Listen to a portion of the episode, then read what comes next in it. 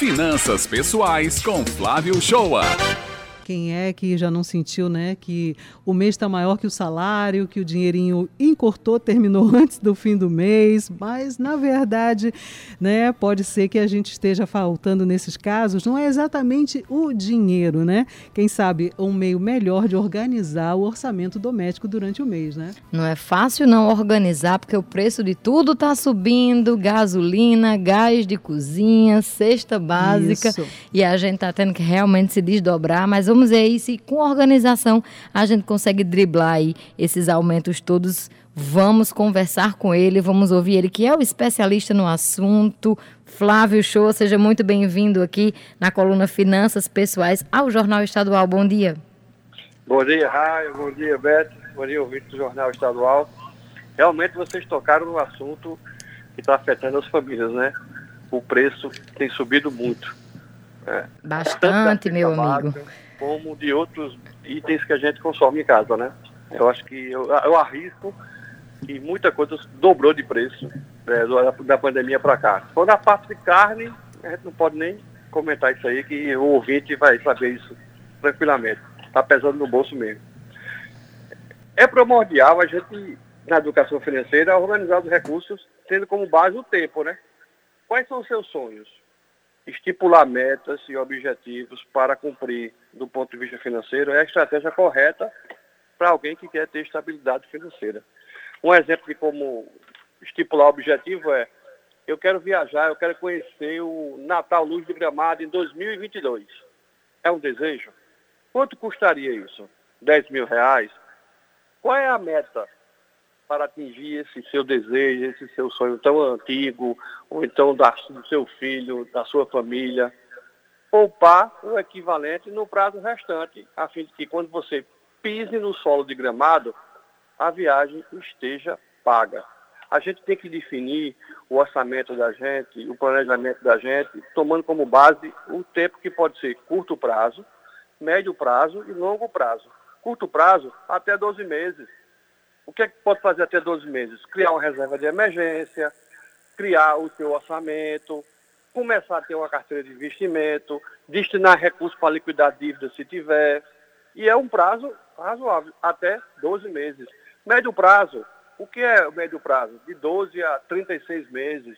O que poderia ser de exemplo para a gente organizar no orçamento de médio prazo?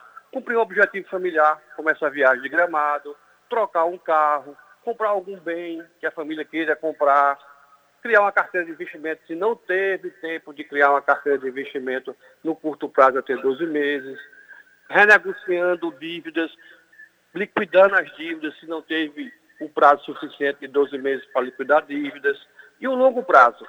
O que seria o longo prazo no orçamento? Seria a manutenção da sua carteira de investimento, seriam aportes recorrentes, com foco, o foco do longo prazo, que é acima de 33 meses, é garantir uma aposentadoria tranquila e aquela tão sonhada independência financeira. Então a gente pode organizar o orçamento da família visando com foco no período e no tempo, até 12 meses, curto prazo, de 12 a 36 meses, médio prazo, e longo prazo, acima de 36 meses. E aí, já que a gente já criou o orçamento, qual é o foco do mês? É o desvio dos gastos perante o orçamento. E esses desvios, eles vão muito em gastos supérfluos, em gastos desnecessários. Isso aí a gente tem que restringir no dia a dia. Porque se eu elaborei um orçamento que eu vou gastar de lanche 20, 30, 40, 200, 300, 500 reais no mês, eu tenho que buscar gastar esse dinheiro que eu defini no orçamento. E esse orçamento da gente, Beto, ele se baseia nos nossos gastos médios. Eu não vou inventar agora uma renda familiar de 4 mil reais. A gente não vai inventar de uma hora para outra que vai gastar só 500 com alimentação, 600 com moradia. Não. Qual é o meu gasto médio com o tempo? Para isso que eu tenho que colocar no papel o meu gasto médio. A partir daí é que eu vou poder cortar algum gasto. Ou até realizar gastos que eu não realizava. Mas eu não posso chegar e fazer um orçamento da noite para o dia baseado que eu vou ter que gastar isso não. Eu tenho que ter um comportamento da família, né? Agora, baseado nessa organização, eu tenho certeza. A qualidade da família ela vai melhorar muito.